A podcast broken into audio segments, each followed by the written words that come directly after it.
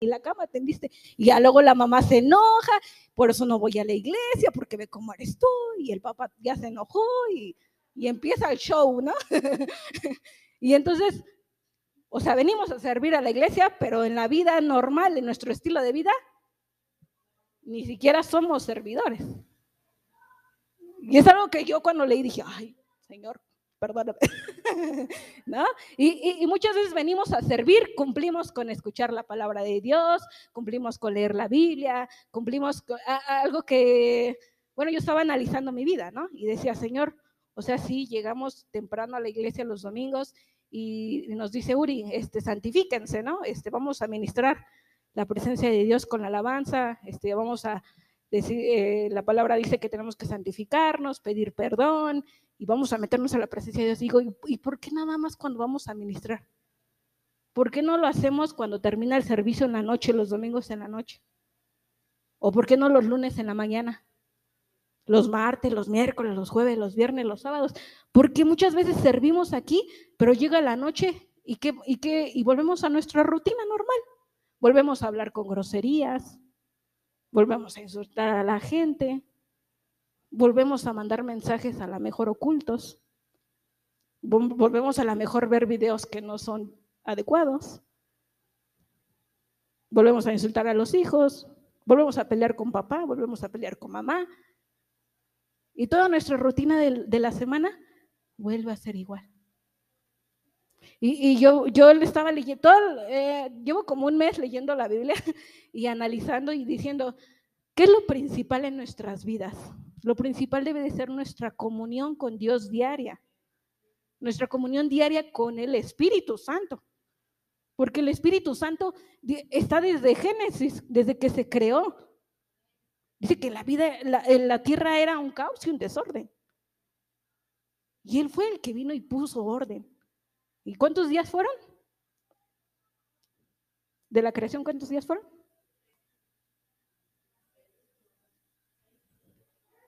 Exactamente, seis y siete. Y nosotros nada más ocupamos uno, el último día para servir a Dios. o el primero, algunos lo toman como el primero y otros como el último, ¿verdad? Pero, sin embargo, ¿qué pasa en todos los demás días? ¿Servimos a las personas que no creen en nuestro Dios o los aborrecemos? Los juzgamos, la verdad es que los juzgamos. Porque adoras a tu santo, pero no los amamos. ¿Cómo te vas a ganar a una persona que no cree en Dios y tiene un santo? Te lo vas a ganar con puros versículos diciéndole, es que estás mal. Aquí en la Biblia dice que tienes que, no, eso está mal. ¿Cómo te lo vas a ganar? Sirviéndole, con amor. ¿Qué necesitas? Claro que sí, yo soy para apoyarte. Te ayudo. Claro que sí. Tengo un testimonio, no quiero mencionar el nombre ni nada, pero es una persona que conoce mucho de la palabra de Dios y se alejó. Y últimamente me busca mucho. Y le digo, claro que sí, ¿qué necesita? ¿Sabe que tiene mi apoyo? Claro que sí. Y, en la semana me dijo, ¿por qué, por qué tienen, tienen tanto amor? ¿Por qué tienen tanto apoyo hacia mí? Como que no se siente merecedora. Y digo, ¿por qué es Dios? Es el amor de Dios que tiene para ti. Y así te vas a ganar a las personas, no te lo vas a ganar diciéndole, es que estás mal, es que mira esto y esto. No, gánatelo sirviendo. Ser un servidor con un estilo de vida de servicio. Amén. ¿Cuántos dicen amén? ¿O no, no, no están de acuerdo con eso? a veces nos queremos ganar a nuestro papá que tiene un corazón bien duro, ¿no? Que, ay, no, es que no se deja y no quiere y no quiere. Pero ¿cómo te lo vas a ganar? Si a lo mejor no tiendes tu cama, a lo mejor lo haces enojar, a lo mejor le llevas la contraria, si te pide algo te pones de malas. ¿Tú crees que así te vas a ganar a tu papá para traerte a la iglesia? ¿Cómo te lo vas a ganar? Sirviéndole. Va a decir, mi hijo tiene, sí conoce el amor de Dios. Y ahora este que le picó, ¿no? y ahora ya me prepara mi café, ya me tiene mis chanclitas cuando llego, ¿no? Ya, se sienta a tomar café conmigo, mi hijo ya se sienta a desayunar. Se va a sorprender, ¿no? y quiero mostrarles algo. Vamos a ver José. ¿Cuántos conocen la historia de José el Soñador? ¿Sí? ¿O quieren más o menos el relato? Un poquito, ¿va? Vamos a ir a Génesis capítulo 37. Espero no tardarme, pero quiero, quiero que Dios nos pueda enseñar lo de hoy. Amén. Génesis capítulo 37 viene, viene la, vida de José el Soñador. José el Soñador era un muchacho de 17 años. Le iba a cantar, vamos, y no ¿Cuántos conocen a un chico de 17 años?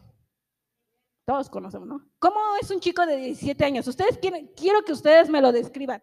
¿Cómo es un chico de 17 años? ¿O cómo éramos nosotros cuando teníamos 17 años? Ya pasamos por ahí. Guapos, ¿qué más? Obedientes.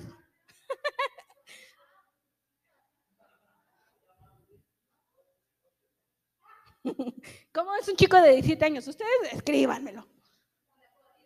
Ajá. ¿Sí? Ajá. ¿Qué características también tiene un chico de 17 años? Está creciendo, come mucho, duerme mucho. Bueno, cuando estamos... ya se pasó, Gis, no iba por ahí, pero bueno. Tienen sueños, exactamente. A los 17 años estamos como que pensando, ay, cuando yo crezca, cuando sea grande, voy a tener un Lamborghini, voy a tener mis no sé qué, y sueñas, ¿no? Sueñas mucho, la verdad. La verdad es que a los 17 años como que están en la flor de la vanidad. Y no tanto física, sino también por dentro. Nos, sentemos, nos sentimos, porque yo también pasé a los 17 años superhéroes y que nosotros podemos hacer todo y que, ay, no, yo puedo, tú déjamelo a mí, ¿no? casi, casi así Superman y todo, ¿no? Entonces dice que José tenía 17 años y era el hijo amado de su padre. Ahora imagínense, 17 años y luego el más amado. No, pues estaba bien soñado ahora. y tenía 17 años y era el hijo más amado de su padre. Pero sin embargo, José empezó a, luego empezó a tener sueños. Imagínense, el 17 años, el consentido, el más amado de su papá, y luego Dios le daba sueños. ¿Cómo creen que andaba José? Bien crazy. Bien, yo creo, como dicen, ¿no? bien volado, bien acá. Ah, yo soy el amado de mi padre. Y luego su padre le dio una túnica de colores. No, pues estaba todo, todo un junior, ¿no? todo un junior estaba. Luego sus hermanos eran los que iban y apacentaban las ovejas, él no, él se quedaba en la casa. ¿Por qué? Pues porque era el, el chiquitín de la casa, ¿no? el chiquito, el consentido. Entonces, hoy quiero mostrarte la historia de José como a una manera en que tú la entiendas, en que Dios lo llevó a un proceso. José, fue, José reinó hasta los 30 años. Entonces, para llegar de los 17 a los 30 años, pasó un proceso más o menos de 12 años. 12, 13 años más o menos. Más o menos, ¿no? Entonces, José, bueno, era el consentido, era el más amado, su padre le dio una túnica de colores, entonces sus hermanos lo odiaban. Sus hermanos no lo querían. Pero ustedes, ¿por, ¿por qué creen que no lo querían? Ustedes, quiero que ustedes participen. ¿Por qué creen que sus hermanos no querían a José? Porque aparte, a ver, ustedes díganme.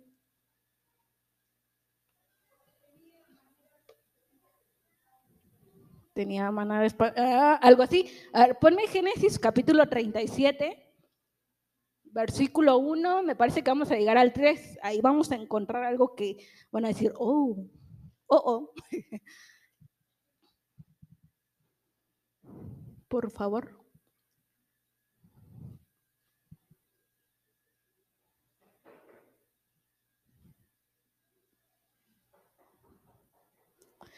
Dice la palabra de Dios en Génesis capítulo 31, versículo 1. Habitó Jacob en la tierra donde había morado su padre, en la tierra de Canaán.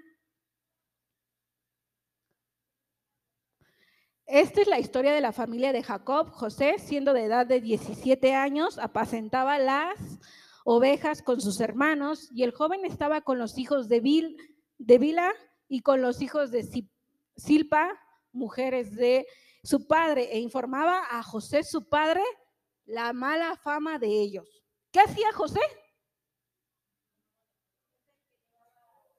No, aquí dice, informaba a José, su padre, la mala fama de ellos. Entonces, ¿por qué lo odiaban? ya lo dijo aquí el hermano con el cubre, por chismoso. Informaba a su padre de las malas fama de ellos. ¿Por qué, ¿Por qué creen que José se sentía con el derecho de informar la mala fama de sus hermanos? ¿Acaso él era perfecto? ¿Acaso él no cometía errores? ¿O por qué tenía el derecho de decir, ay, mis hermanos se portan mal? Es que él hace eso mal. El mismo padre le daba como que la autoridad, ¿no? Como que, ah, tú, tú eres el consentido, tú eres esto, tú tienes, tu, yo a ti te doy una túnica de colores. Entonces José se sentía con el derecho de decir, mis hermanos se portan mal. Porque no dice, no dice que José, no sé, a lo mejor este, le decía a su padre que sus hermanos sí trabajaban o X cosas. Dice, informaba, solamente informaba la mala fama de ellos. Entonces José tenía una pelea con su carácter. ¿Por qué Jesús, por qué Dios no permitió que José reinara a los 17 años, sino hasta los 30? Porque tenía que tratar con su carácter. Tenía que llevarlo a, a ver, hijo, está bien, eres el consentido, te doy sueños, porque él soñó que dos espigas se inclinaban ante él y después que la luna y el sol, que significaba que pues, sus hermanos y su padre y su madre iban a a venerarlo, ¿no? Pero, sin embargo, él lo, o sea, lo anunciaba. Le decía a sus hermanos, no, es que yo soñé. Y sus hermanos lo odiaron mucho más, ¿no? Porque, viste, de por sí es presumido. Y luego nos dice que lo vamos a venerar. ¿Cómo? ¿No? Entonces, a veces Dios te da sueños, pero no, no siempre tienes que andar diciendo, ah, yo soy el ungido de Dios. ¿No? O yo soy el que ministro. Yo soy, o, por ejemplo, a mí me gustaba mucho, a mí nunca, nunca, nunca me ha gustado decir, cuando estaba en papá, yo nunca me gustaba decir, yo soy la hija del pastor, ¿eh? a mí respétame, ¿no? O yo soy la que tocó, no, no, no, no, no. Ni, yo me acuerdo que mi papá decía, a mí no me digan que soy pastor. Es más, en su taller de bicicletas nunca decía, ah, yo soy el pastor, ¿no? Obedézcanme, ¿no? o es como si el presidente de la República anduviera por calle por calle, yo soy el, el presidente, ¿eh? respétame, ¿no? No, sin embargo, algo que, me, nos enseña ahorita el presidente de ahorita es como que humildad, ¿no? De que no le gusta que lo anden vigilando y todo eso, ¿no? Entonces, para que José reinara tuvo que pasar un proceso. Sus hermanos lo, primero lo metieron a un pozo, ¿no? A un pozo lo vendieron y cuando llegó al faraón también pasó un proceso porque estuvo también en la cárcel. Y en la cárcel pasó algo que en la cárcel fue servidor. Entonces, su túnica se le fue quitada. Sus hermanos, cuando lo, metieron al pozo, su túnica se la quitaron. Le quitaron su túnica de colores. Esa la túnica la que le daba como que, ah, el favorito, ¿no? Entonces, muchas veces nosotros tenemos túnicas de decir, yo soy el levita yo soy la baterista. Nada, no es cierto. o decir, yo soy el que sirvo en la iglesia. Mamá, no me hables así porque yo soy ungido de Dios, ¿no? no me grites, no me regañes, mamá, porque Dios me usa a mí. Dios me da sueños. Cuando yo oro pasan cosas. Y muchas veces usamos esa túnica, esa túnica de colores. Pero sin embargo, José tenía algo que era chismoso, ¿verdad? Aquí el hermano nos dijo, ah, cierto. no, pero tenía esa, esa característica mala que Dios lo permitió para que hoy aprendamos. Que muchas veces tenemos la unción, servimos, pero tenemos nuestro carácter. Tenemos el orgullo. El orgullo de decir, es que yo, es que mi iglesia, y muchas veces hasta la túnica, muchas veces es el nombre de una iglesia. Es que la iglesia tal cual. somos los superpoderosos, ah, o algo así, ¿no? Cuando Dios no quiere eso. Dios lo llevó hasta humillarlo a José. No, yo no sé, yo, eh, bueno, más adelante, si ustedes leen desde el, 30 desde el capítulo 37 hasta como por el 45, van a ver toda la vida de José, donde dice que cuando sus hermanos le quitan la, túnica, sí, la túnica, dice que su hermano, ¿sí es su hermano Rubén? Lo, dice no, porque lo querían matar. Dice no, mejor quitémosla y, y, matemos un cabrito y pongámosle la sangre y digámosle a papá que una bestia se lo devoró. ¿No? O sea, pero sin embargo, José pudo hacerse la víctima y decir, ay no, Dios, es que mis hermanos me vendieron, mis hermanos me metieron en un pozo, pero sin embargo no, dice que Dios estaba con él y tuvo misericordia de él. ¿Cuándo clamamos a Dios por misericordia? ¿Cuándo lo hacemos? Cuando estamos de plano mal, ¿no? Cuando estamos en un pozo de, Señor, por favor, ten misericordia de mí, por favor, ten misericordia de mi hijo, ten misericordia de mi hija, ten misericordia, por favor.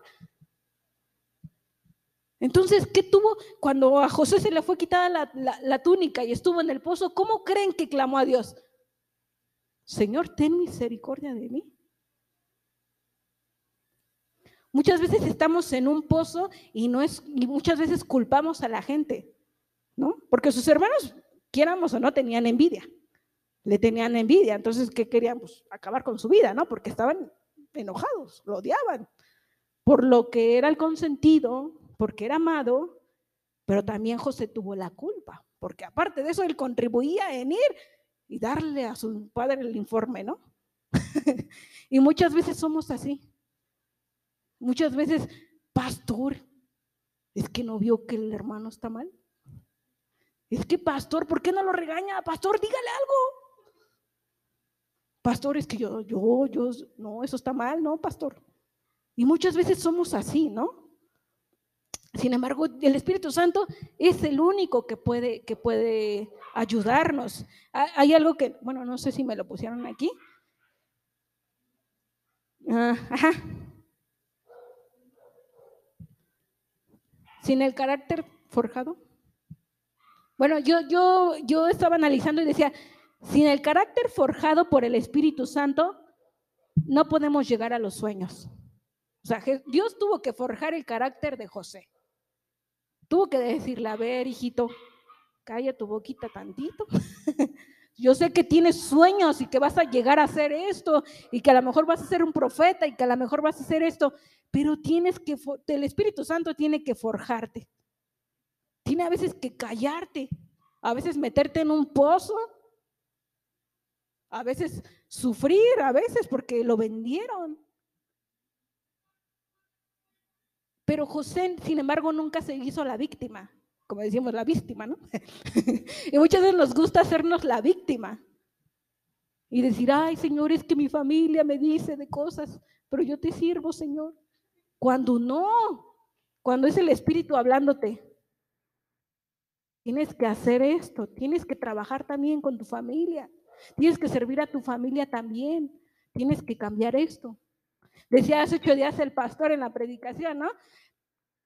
Cuando Dios te habla, pues a veces te, te golpea, ¿no? Te, te rompe el orgullo, ¿no?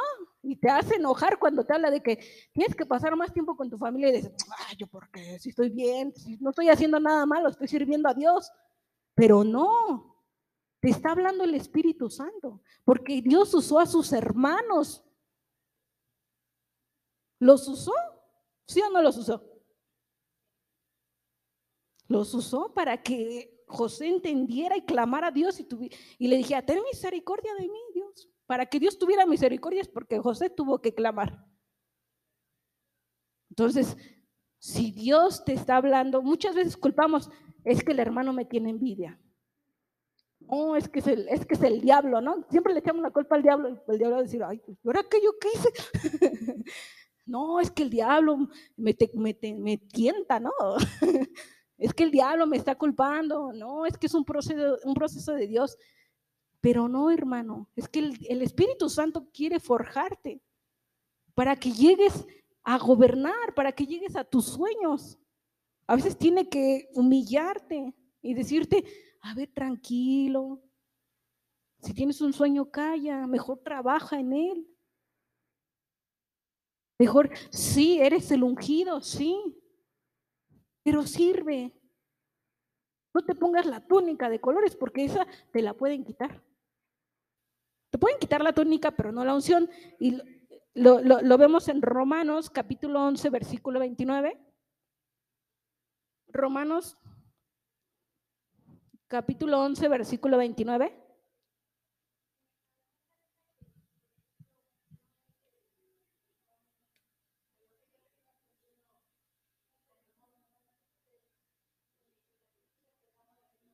Exacto, con nuestras actitudes. Porque José provocó todo eso. O sea, no, o sea, sí, sus hermanos tenían envidia y lo metieron al pozo, pero José contribuyó con sus actos, con su forma de ser, ¿no? O sea, pues hubiera sido buena onda con sus hermanos y a lo mejor todavía se la pasaban, ¿no?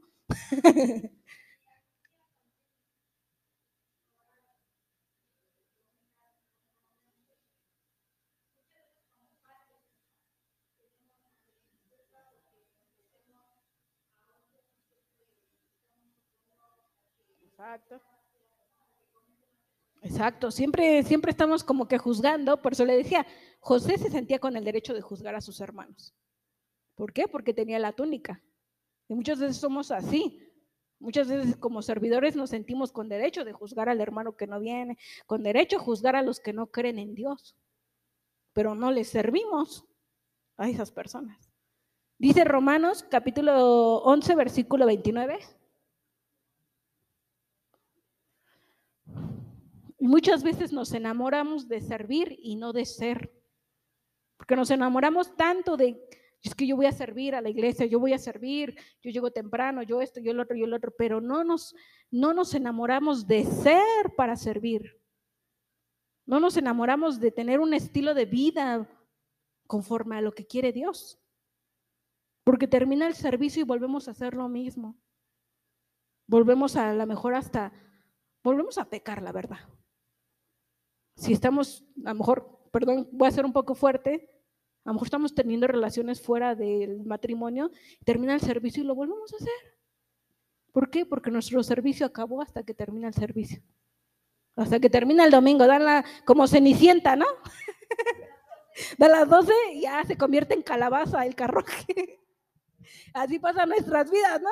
Da las 12 para amanecer lunes y ya, ah, ya volvimos a ser nosotros. muchas, pasa muchas veces así, la verdad. Seamos realistas. si Dios va a operar, tienen que operar ya. Hay que sacar la pus. Dice, porque irrevocables son los dones y el llamamiento de Dios. O sea, José tiene, tenía el don y tenía el llamamiento. Pues le fue quitada la túnica para forjar su carácter, para llevarlo al pozo y humillarlo y decirle, a ver, Sí, te voy a llevar a esos sueños, te voy a llevar a ese llamamiento de Dios, pero tienes que servir. En la cárcel, cuando estuvo en la cárcel, dice que él era el servidor, ¿verdad? O sea, no era, no decía, ay, a mí sáquenme porque yo soy el profeta. No, tuvo que forjar su carácter y decir, está bien, Señor, sí. está bien, yo sirvo, yo sirvo, ¿no? Y no, no, no recuerdo bien cuántos años estuvo, pero sí pasó de 17 a 30 años y pasaron muchos años. Y nosotras muchas veces tenemos tres años en la iglesia y ya queremos ser, ah, pastor, ya puedo ser pastor como usted. o ya, ya tengo más unción que el otro hermano que acaba de llegar. Y no es así. Entre más quieras saber ser grande, tienes que ser más servidor. Y más humilde. Ya, encontraba también en la Biblia que Dios aborrece la arrogancia. ¿Qué es la arrogancia? Para ustedes, ¿qué es la arrogancia? Mm. Vanidad, sentirse más. Muy bien, así sabemos.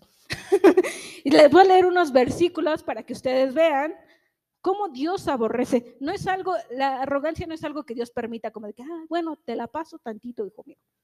No, Él la aborrece, la arrogancia. ¿Qué es aborrecer?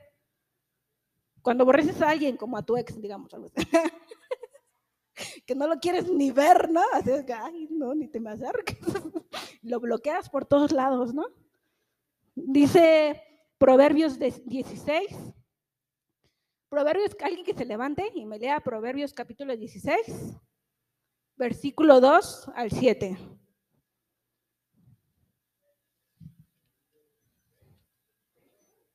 Capítulo 16, versículo 2 al 7.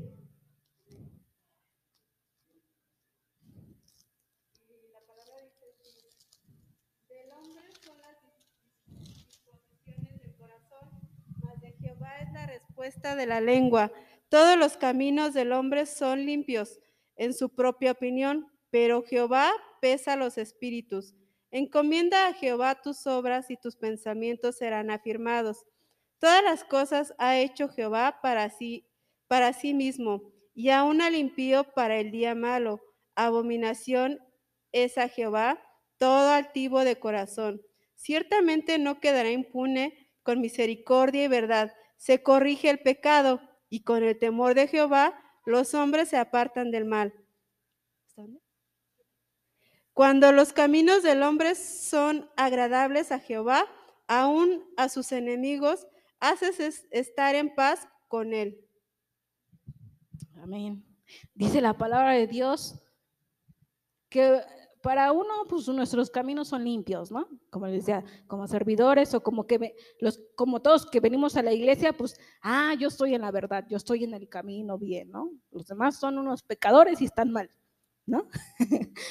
Pero dice, sin embargo, aquí en la misma, el último versículo dice, cuando los caminos del hombre son agradables a Jehová, aún a sus enemigos hace estar en paz con él. ¿Por qué José no estaba en paz con sus hermanos? Porque no estaba bien su corazón. No estaba en comunión. No estaba en comunión con el Padre, porque José amó la túnica, más no amó al que le dio la túnica. Perdió la comunión con su familia, perdió la comunión con sus hermanos, porque él sentía que él era el correcto. Entonces no tenía paz con sus hermanos. Y muchas veces pasamos eso en familia. No estamos en paz con nuestros hermanos, no estamos en paz con papá, no estamos en paz con mamá, no estamos en paz con los tíos. Y sin embargo dice aquí, cuando el camino del hombre es agradable a Jehová, aún a, tus, a sus enemigos, vas a estar en paz con él. Ahora imagínate para que ya que llegues a ese nivel de que tus enemigos ya estén en paz contigo, así de que, ah, ya, ya te dejo en paz. pues ya es así como que estar súper bien, ¿no? Yo creo. Bueno, yo no lo estoy, la verdad. Pero sin embargo, he sentido esa paz, esa paz de que, bueno, pues, voy a dedicarme a servir en mi vida, en mi estilo de vida, no solo en la iglesia. Tengo que servir a uno de mis enemigos. Tengo un, bueno, ya no es enemigo, ni lo voy a decir, ¿verdad? que me debe un dinero, entonces cada mes tiene que depositar y yo tengo que pasarlo a la cuenta donde se tiene que hacer el pago. Digo, me pasas el pago y ya lo hago ya, pero estoy en paz. Simplemente así, ¿no? Que aún Dios te hace estar en paz con tus enemigos. Ya no hay agravios, ya no hay insultos. Simplemente que se hagan las cosas bien y ya. ¿Cuántos dicen amén? ¿Cuántos quieren estar en paz aún con sus enemigos? Amén. Pero para eso tenemos que aún clamar en el pozo. Si Dios te está hablando hoy que tienes que cambiar tu carácter, que tienes que quitar el orgullo, que tienes que quitar aún la arrogancia, la altivez, y tienes que humillarte, y tienes que servir, porque nos cuesta servir. O sea, sí servimos en la iglesia, pero servir, servir, servir, ¿sí servimos o no? Con nuestro estilo de vida, en casa, con nuestros enemigos, con los que no quieren creer en Dios, ¿servimos?